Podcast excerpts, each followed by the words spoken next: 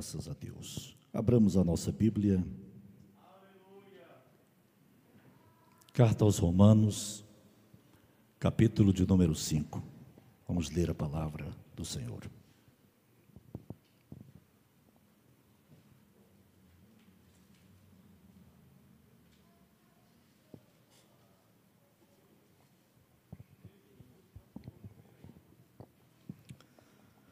Toda honra e toda glória sejam dadas para sempre a Jesus Cristo, Filho de Deus. Quantos dizem amém? Romanos capítulo 5, começando do primeiro versículo, versículo de número 1. Aqueles que encontraram, digam amém.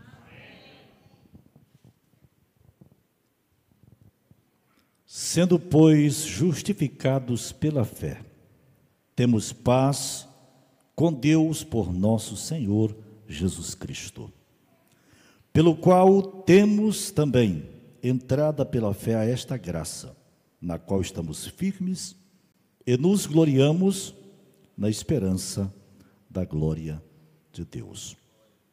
E não somente isto, mas também nos gloriamos nas tribulações, sabendo que a tribulação produz a paciência e a paciência, a experiência.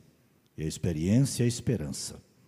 E a esperança não traz confusão, porquanto o amor de Deus está derramado em nosso coração pelo Espírito Santo que nos foi dado.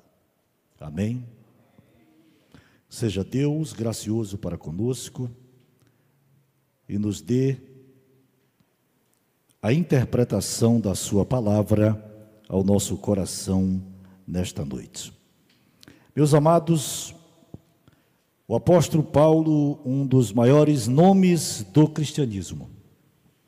No Novo Testamento, entre os homens que se destacaram em seguir a Cristo, Paulo é um dos maiores expoentes da nossa teologia, é um dos homens senão talvez o único que teve a coragem de dizer: Sede meus imitadores, assim como eu sou de Cristo.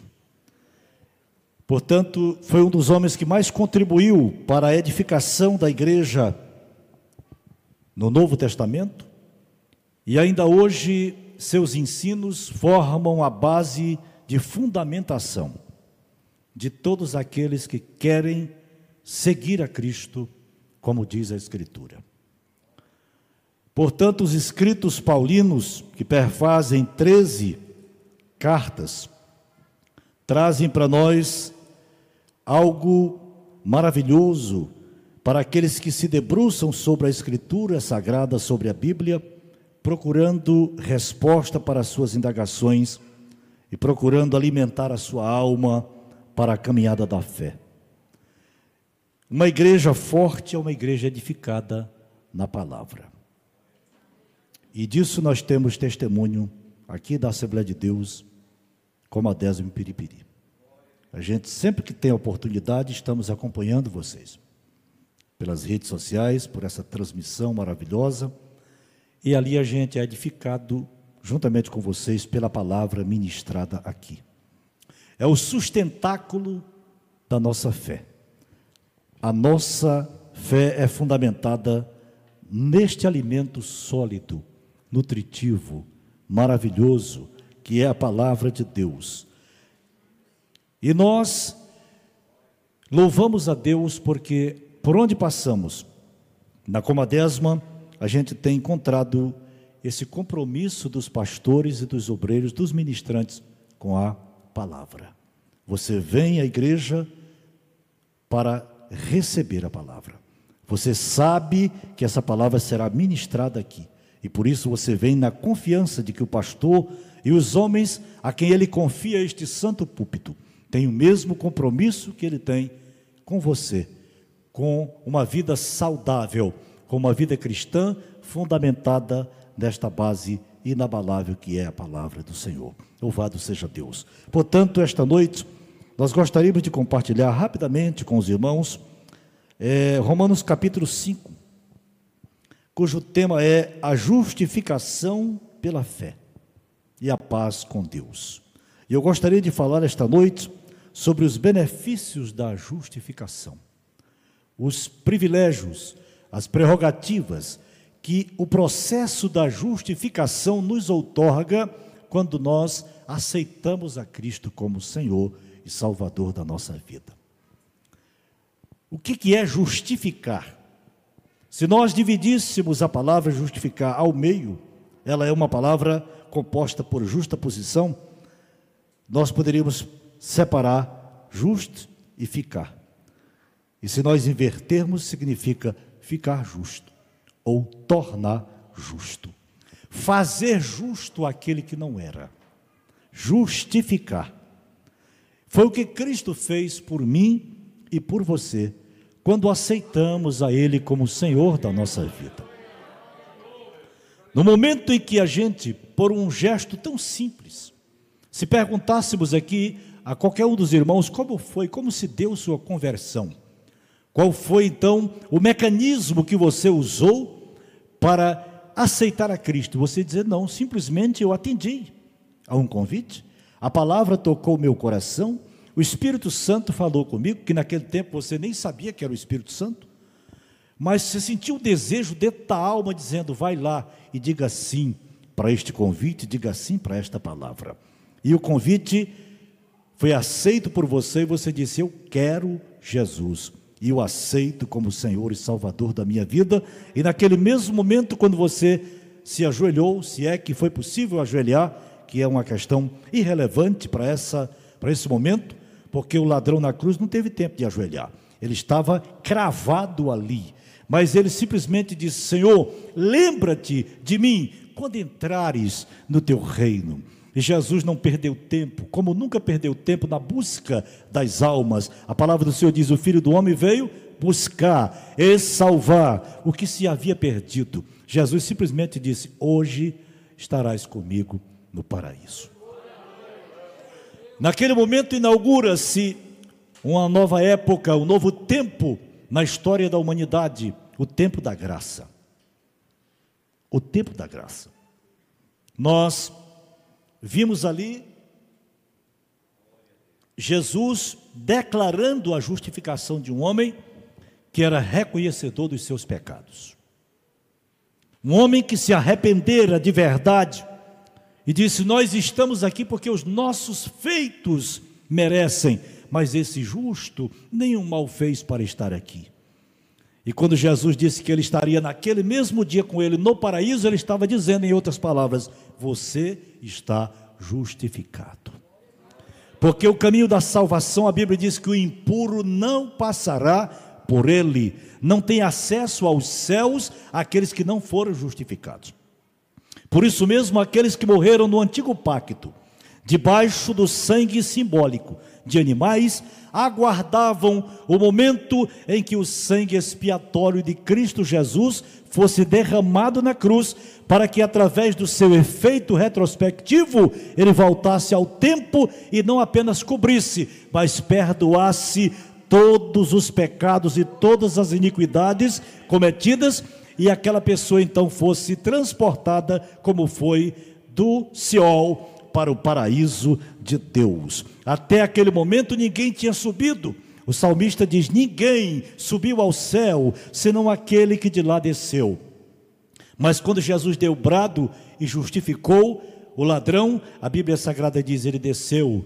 Por ocasião da sua morte e ressurreição, ele desceu às mais profundas regiões da terra, ou seja, lá no Seol e levou cativo o cativeiro, ou seja, aquelas almas que estavam aguardando a redenção, desde Adão até aquele dia, foram transportadas para o paraíso de Deus, para a anticâmara, sala dos céus, onde aguardam o soar da última trombeta, para virem juntos com todos os cristãos, desde aquele primeiro ladrão até o último que se converter até aquele dia, ressuscitar, receber um corpo glorificado e subir para estarem para sempre com o Senhor. É um processo que parece complexo, mas começa com a simplicidade do Evangelho. Alguém chegar e dizer: Eu quero Jesus, eu aceito Jesus. e se ajoelha na presença dele, dobra o espírito, que é muito mais importante do que dobrar os joelhos, dobra a alma, subordina, submete sua inteligência, sua capacidade, seu raciocínio a Cristo, a obediência a Cristo e diz: a partir de hoje, quem manda em mim não é mais a minha convicção filosófica. A partir de hoje, quem manda em mim não é mais o que eu aprendi na faculdade. A partir de hoje, quem governa o meu ser é o Evangelho de Jesus Cristo, porque eu me entreguei ao senhorio de Cristo. Bendito seja o nome do Senhor. Então, nesse momento, acontece o processo da justificação, é instantâneo, não demora. Se as pessoas soubessem o quanto é rápido e o quanto é fácil se tornar justo, ninguém mais estaria no mundo de pecado, ninguém mais estaria mergulhado nesta sociedade corrupta e corruptora que temos aí. Não todos já teriam sido alcançados pela luz do Evangelho. Muitas pessoas dizem: não, mas é difícil, eu não posso ser salvo, a minha lista. De, de erros é muito grande, é interminável. Eu mesmo não vejo em mim condição alguma para ser salvo. E eu quero dizer a você que me assiste, tanto aí quanto aqui, Aí é que Jesus gosta de salvar. É quando você acha que não há possibilidade alguma, porque é o primeiro passo do reconhecimento. É alguém saber que humanamente é impossível ser salvo a não ser por Jesus Cristo, Filho de Deus. É no momento exato quando a gente reconhece a nossa condição pecaminosa e a ausência de possibilidades em nós. É aí onde entra o poder do Senhor, é onde entra o amor de Deus, é onde entra o efeito poderoso do sangue de Jesus. Bendito seja o nome do Senhor. O processo da justificação é instantâneo. A pessoa aceitou Jesus na hora da morte. A última palavra, e às vezes nem mesmo consegue falar. Existem casos tão complexos, pastor Mota, que a pessoa já está, está consciente, mas não consegue mais falar. E alguém chega e diz: Você está entendendo? Estou. Aperte a minha mão. Você quer aceitar a Cristo para ir para o céu? Aperte duas vezes ou três. E aquela pessoa aperta e confessa, mesmo sem falar e ali uma lágrima escorre dos seus olhos. Um cristão convertido e corajoso estende a sua mão, ora por ele ou por ela, e naquele mesmo momento aquela alma é resgatada das mãos do inferno, é resgatada das garras de Satanás, e ela tem o seu nome escrito no livro da vida, e se morrer naquela hora, vai para o paraíso de Deus aguardar a ressurreição dos santos. Como é que se chama esse processo, pastor? Justificação imediato. Não confunda com santificação, porque santificação é gradativa, é paulatina. É, santificação é uma caminhada que começa no momento da justificação e só termina quando formos chamados para a eternidade. Mas a justificação é imediata. Agora, tem um negócio: todo justificado precisa ser santo. Por isso, uma pessoa justificada não pode abrir mão da santificação. Ah, eu já aceitei Jesus, então agora não preciso me santificar. O pastor disse que eu já estou justificado, portanto eu posso viver agora a minha vida normal, como eu quiser, sem me submeter à palavra, sem obedecer à autoridade do meu pastor, sem procurar moldar minha vida por Cristo, porque uma vez salvo, salvo para sempre. Isso é um ledo engano. Isto é um engano que tem levado muitas pessoas a abandonarem a fé a apostatarem a sua fé e a entrarem por esse caminho, que é um caminho largo, que a Bíblia diz que conduz à perdição. A justificação nos conduz a um caminho estreito, a um caminho de renúncia, a um caminho onde eu abro mão dos meus caprichos, como a gente diz no Maranhão. Eu abro mão do meu querer para me subordinar ao querer de Cristo. Paulo disse isso, o mesmo Paulo escrevendo lá no capítulo 12 dessa mesma epístola, ele diz assim: Rogo-vos, pois, irmãos, pela compaixão de Deus, que apresenteis o vosso corpo em sacrifício vivo, santo e agradável a Deus, que é o vosso culto racional. E não vos conformeis com este mundo. Olha a santificação aí. Conformar com este mundo significa tomar a forma do mundo. O mundo não serve de modelo para nós. O mundo não serve de modelo. Olha aqui esse exemplo. Aqui nós temos uma taça com um líquido dentro. É a taça que dá forma ao líquido, porque a taça está modelando o líquido. Se colocarmos para congelar, quando tirar, vai estar o desenho dessa taça, porque ela está conforme o recipiente. É isso que Paulo diz: vocês estão no mundo, mas não tome a forma do mundo, não ande conforme o mundo anda. Pelo contrário, transformai-vos pela renovação do vosso entendimento, para que vocês possam experimentar qual seja a boa, agradável e perfeita vontade de Deus. Santificação é isto, é não andar conforme o mundo. Mas nós estamos falando de justificação, e o apóstolo Paulo, aqui na carta aos Romanos, do capítulo 5, ele fala de alguns benefícios, eu gostaria aqui de brevemente comentar com os irmãos. Primeiro benefício, capítulo de número 5, versículo 1. Sendo, pois, justificados, uma vez aceitando a Cristo, pela fé. Porque sem fé não tem justificação. Você só está aqui porque você tem fé, porque você acredita que a salvação em Jesus é uma realidade e que você é salvo por Cristo Jesus. Quantos confirmam e vivem esta verdade? Levante a mão assim e adore ao Senhor. Não tenha receio de levantar sua mão para adorar a Deus. A Bíblia diz assim: que os homens orem em todo lugar, levantando mãos santas, sem ira e nem contenda. Né? Glória a Deus.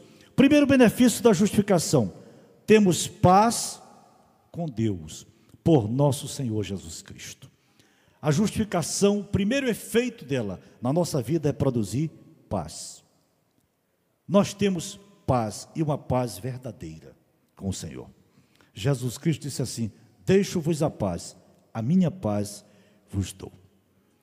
Quando um crente, principalmente aqui na nossa igreja, quando ele aceita Cristo, a primeira coisa que a gente chega para ele ou para ela, quando levanta da oração, às vezes pode ainda estar sob efeito do álcool, da droga, de qualquer jeito que vier lá de fora, mas chegou aqui, recebeu oração, a primeira coisa que a gente diz é a paz do Senhor, meu irmão. A pessoa já levanta sentindo uma paz gloriosa do coração que não tinha sentido antes. E essa paz, Paulo traz uma tradução bem rápida dela, em Filipenses capítulo 4, versículo 7. Ele diz assim: A paz de Deus, que está acima de toda compreensão, guardará o vosso coração e os vossos sentimentos em Cristo Jesus. É aquela paz que a gente não compreende porque sente, como sente e nem o que é, mas você sente de verdade. Quer um exemplo disso? Sentir paz e tranquilidade no momento de tristeza e de dor. Passamos por esse momento desde o início do ano passado. O mundo todo sacudido por uma pandemia. Pessoas e famílias inteiras sendo dilaceradas pela perda de entes queridos. Mas a igreja do Senhor, mesmo passando por essa dor, porque estamos no mundo, não somos insensíveis à dor e nem imunes ao sofrimento, pelo contrário, Jesus não prometeu isso para nenhum dos seus seguidores. Jesus não chamou ninguém para o evangelho de flores, ele chamou para o evangelho da cruz. E disse assim: No mundo tereis aflições, mas tende bom ânimo, ou seja, fiquem alegres, fiquem em paz. Eu venci o mundo, louvado seja o nome do Senhor. E nesse momento de tamanha turbulência, a igreja do Senhor vive em paz. Paz. Oh, aleluia! A paz não é uma ausência de guerra, a paz não é uma ausência de conflito, a paz é um estado de espírito que exprime segurança e tranquilidade daquele que a tem. Cantar, quando era talvez mais lógico, chorar. Ah, mas ela podia estar entrando em desespero, arrancando os cabelos. Não, ela tem uma paz que domina, que conduz que domina o coração, que faz uma blindagem na alma e faz a gente se encher de confiança no Deus que nós servimos. É dizer assim: eu possa estar passando, como disse aqui o pastor Kelmo há pouco, eu vou pisar porque eu tenho certeza que Ele vai firmar os meus passos. Aleluia! Glória ao nome do Senhor. Nós precisamos ter essa paz dominando o nosso coração, e essa paz não pode ser apenas uma paz interna, ela precisa ser exteriorizada no nosso relacionamento. Viver em paz uns com os outros é um exemplo de um dos frutos dessa justificação. É inconcebível, permitam-me dizer isso, um crente justificado, que se diz ser salvo, não conseguir ter paz com seu irmão por conta de problemas de ordem particular. E João foi muito mais profundo nisso lá na sua carta, quando ele disse assim: Filhinhos, aquele que diz que ama a Deus, mas aborrece a seu irmão, a verdade de Deus não está nele. Porque o primeiro grande reflexo desta paz é numa relação cordial, respeitosa e fraterna com os nossos irmãos. Por isso a igreja deve viver em paz. Oh, bendito seja o nome do Senhor. Tem dificuldade? Tem. Todo ser humano passa por dificuldades. Tem diferença de opinião? Tem. Todo mundo tem sua incompatibilidade de opiniões, de gênero, seja do que for. Mas uma coisa está sobre nós para nos igualar a todos: a paz de Deus que está em nosso coração e a justificação. Todos nós fomos comprados pelo mesmo valor, todos nós custamos o mesmo preço. Aqui não tem ninguém maior do que ninguém. Os títulos e tudo isso ficam debaixo do processo da justificação. Todo mundo é filho, todo mundo é herdeiro. Deus não tem netos e nem afilhados. Deus só tem filhos e trata com cada um de forma pessoal, universal e direta. Bendito seja Deus. Portanto, qualquer problema é fichinha, fica para trás e nós colocamos tudo debaixo do sangue de Jesus, dizendo: meu irmão, o que mais importa para mim é estar em paz com você. Jesus foi mais longe ainda nisso e disse assim: Olha, vocês precisam amar até os vossos inimigos. Oh, meu Deus, que coisa difícil. Orar pelos que vos perseguem. Aston Mota. Não é fácil. A gente quer fazer uma oração, mas uma oração diferente, né? Pedindo para Jesus tirar do caminho, né? Vocês estão entendendo, né? Mas a oração não é essa. A Bíblia diz assim: amai os vossos inimigos. Oh, aleluia. Orai pelos que vos perseguem, bendizei os que vos maldizem. E Jesus ainda disse mais: bendizei, abençoai e não amaldiçoeis. Aí o Paulo, que era o grande intérprete de Cristo, vai mais profundo também nessa interpretação e diz assim, lá no Romanos 12: se teu inimigo tiver fome, dá-lhe de comer. Se tiver sede, dá-lhe de beber. Porque tu fazendo assim amontoarás brasas de fogo sobre a cabeça dele. Não te deixes vencer do mal, mas vence o mal com o bem. Você sabe o que, que significa isso? Brasas de fogo, ou seja, a consciência dela vai arder.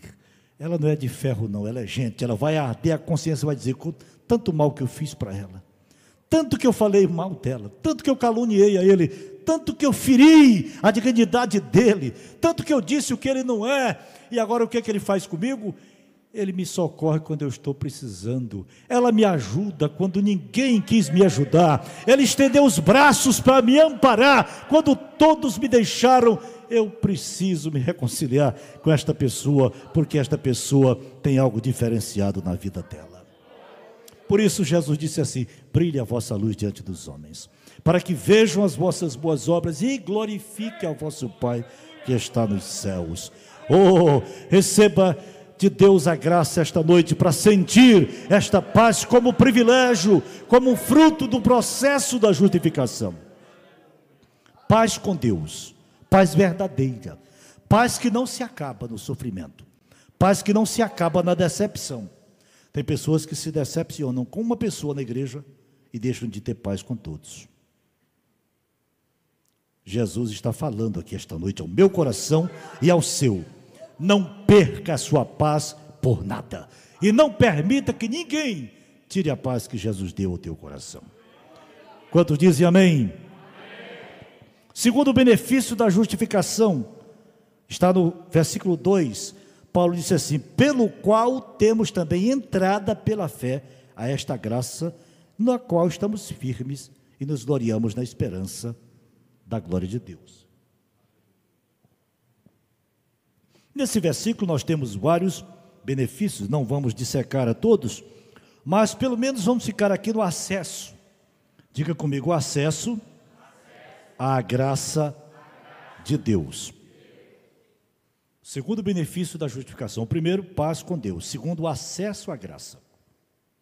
Acessibilidade é algo que nós precisamos. Hoje tudo é acessibilidade. Né? Nós precisamos ter acesso aos benefícios do governo, acesso aos direitos, acesso a tudo aquilo que nós precisamos para viver bem. Com relação a Deus, a justificação permite o que nós antes não tínhamos: acesso à graça. No tempo da lei, os irmãos sabem disto, quando tinha o tabernáculo, tinha um véu. No templo também tinha um véu. Um véu grosso, espesso, que dividia, separava o lugar santo do santíssimo. E no lugar santíssimo, como se fosse aqui o púlpito, só poderia entrar o sumo sacerdote uma vez por ano. Uma vez por ano ele podia transpor aquele véu para chegar ali e oferecer sacrifício por si mesmo e pelo povo. Quando Jesus deu o brado e disse assim: Está consumado na cruz, a Bíblia Sagrada relata que naquele momento o véu do templo se rasgou de alto a baixo. Num gesto muito forte, Deus dizendo assim: Tudo que separava vocês de mim acaba de ser rasgado. Não há mais separação, não há mais divisão. Acessibilidade a Deus. Se falava com o sacerdote, quando alguém pecava, levava dois bodes, um bode emissário sobre a cabeça do qual o sacerdote colocava a mão e confessava, a pessoa confessava os pecados sobre a cabeça daquele animal e o sacerdote mandava que alguém levasse para o deserto, para bem longe. E o bode expiatório, que era aquele que era imolado e morto, e o sangue era aspergido sobre a ponta da orelha direita, a testa e sobre o altar, e também aspergido sobre a pessoa que confessava. O bode emissário representava o Cristo que afastava e afasta de nós as transgressões. Davi diz no Salmo 103: Assim como está longe o Oriente do Ocidente, assim o Senhor afasta de nós as nossas transgressões. Mas o bode expiatório representava o Cristo, de Isaías 53, quando diz assim: Olha, como um cordeiro mudo perante os seus tosqueadores, ele não abriu a sua boca. Ele morreu e derramou o seu sangue pelos nossos pecados. Bendito seja o nome do Senhor.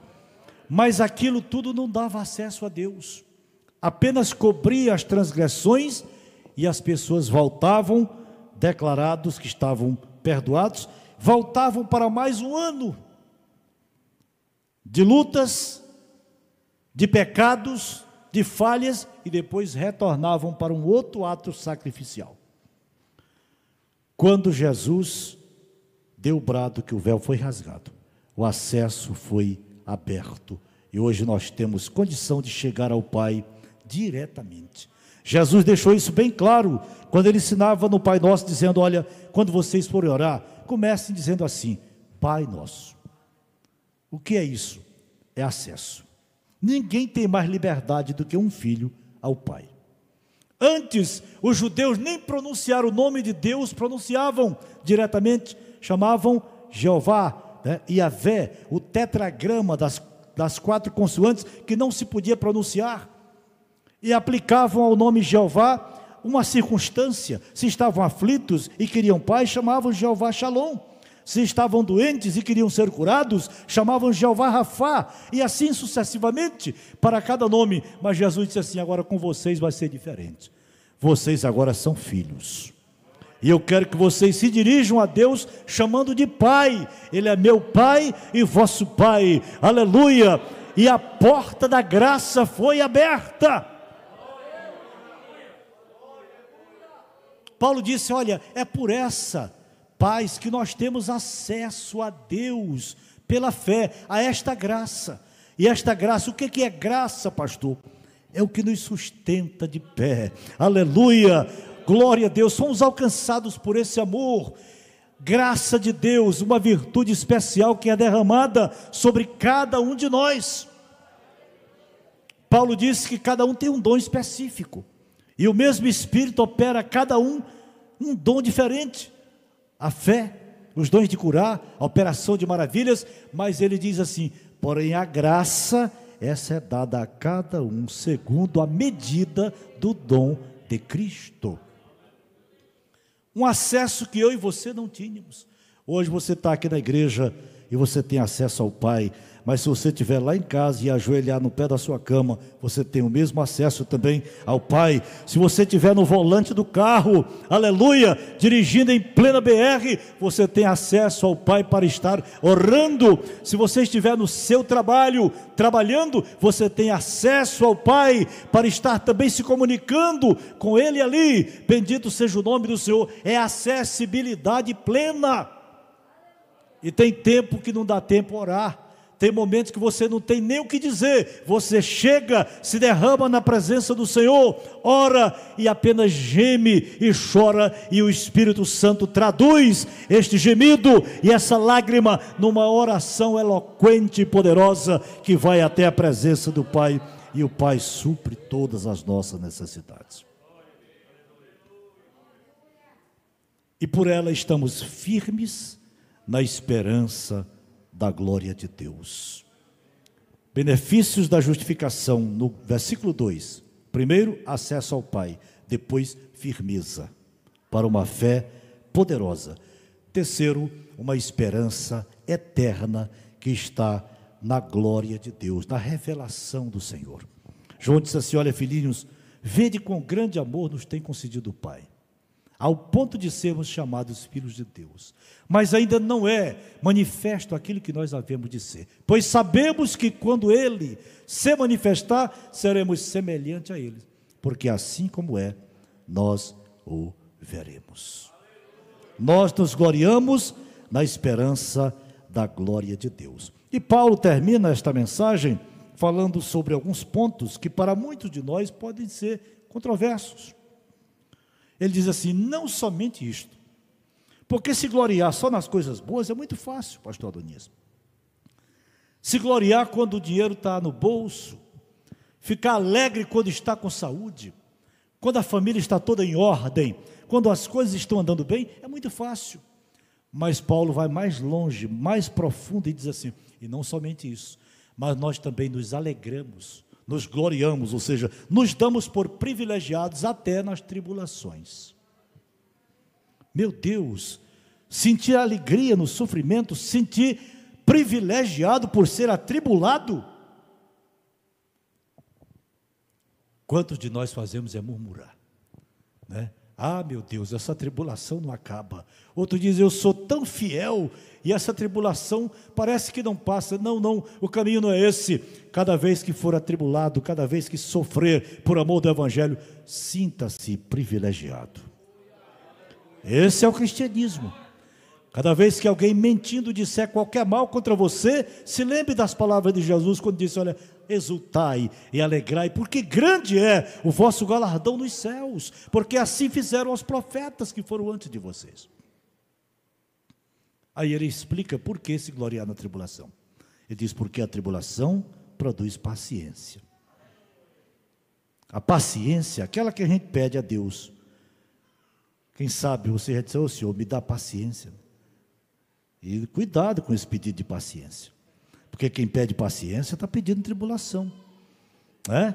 Quem pede paciência está pedindo para ser testado, para ser atribulado. Como é que você sabe se você é paciente? Se não tiver alguém que mexa com o seu emocional. Se não tiver alguma coisa que tente lhe desestabilizar. Então, muito cuidado com o pedido de paciência, né? Às vezes a gente está pedindo, meu Deus, me dê paciência, e o Espírito Santo que sabe o que é que a gente realmente precisa, está lá diante do Pai dizendo: não dê, não, Pai.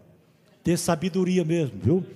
Dê graça, Pai. Não dê paciência, não. Essa paciência ela não sabe de onde é que vai começar. Né? Ainda bem que nós temos um amigo, um companheiro chamado Espírito Santo da Verdade, que Jesus disse assim: o mundo não conhece, não pode receber, porque não vê nem conhece. Agora vocês recebem, porque Ele habita convosco e estará em vós. Eu não vou perguntar para ninguém aqui quem é que tem o Espírito Santo, porque todos nós temos o Espírito Santo conosco. Paciência. É fruto da tribulação. Aí Paulo diz assim: agora a paciência produz experiência. Experiência, história para contar. Tem que ter. De cada luta, um aprendizado, uma história para fortalecer alguém. Paulo chegou ao ponto de dizer: a partir de agora, ninguém me incomode, ninguém me moleste, porque eu trago dos meus lombos as marcas do Senhor Jesus. E ele relata as tribulações por onde ele passou. Mas tudo aquilo serviu para que o seu ministério fosse um ministério pleno de frutos para a glória do Senhor. Aí ele diz: e a experiência traz a esperança, aquela mesma esperança que nós temos quando sentimos a paz com Deus. Aí ele diz assim: a esperança que vem da experiência, que vem da paciência, que vem da tribulação, essa experiência não traz confusão, porque o Espírito Santo está derramado em nossos corações. Ou seja, o crente que é firme na fé, que tem certeza de sua justificação, ele tem paz com Deus, ele tem acesso à graça, ele permanece firme na sua confissão de fé. Ele pode passar pela tribulação, mas passa se gloriando no Senhor e confiando em Deus. E dela ele tira experiência que resultará numa esperança que não confunde a sua fé, não confunde a sua mente. Pelo contrário, lhe torna cada vez mais convicto de continuar servindo a Deus até o dia que for chamado para a eternidade. Que o Senhor Jesus, na sua graça infinita, continue falando ao nosso coração, que nós que somos justificados pela fé, compartilhemos com os outros esta bênção que você tem. Quem é justificado pela fé não se conforma em ser sozinho, pelo contrário, anuncia o Evangelho de Jesus para que outras pessoas sejam alcançadas por esta bênção e assim possam sentir e ter aquilo que nós sentimos e temos da parte do Senhor. Deus abençoe, Pastor Mota. Muito obrigado pelo carinho. Deus abençoe os irmãos. Acho que já tomei muito tempo, mas Deus abençoe a todos de uma forma graciosa. Estamos levando para a nossa viagem, vamos prosseguir daqui até Juazeiro do Norte, no Ceará, visitando os nossos missionários por mais uma semana e levando os relatos através da Secretaria de Comunicação. Vocês já estão já publicados aí, o Adonia já fez aí o registro é, da publicação. Tivemos um trabalho na Sussuarana, tivemos ali no Piqui, tivemos no Açude da Baixa, olhando o trabalho dos irmãos e vendo quanto Deus tem abençoado. Fiquem firmes e continue estendendo as suas mãos para abençoar esta obra através do pastor Mota, através desses homens de Deus e saiba que Deus vai cada vez mais abençoar vocês e a igreja Assembleia de Deus como a décima em Piripiri será uma grande e poderosa igreja para a glória e honra do nome do Senhor Jesus. Quantos dizem amém?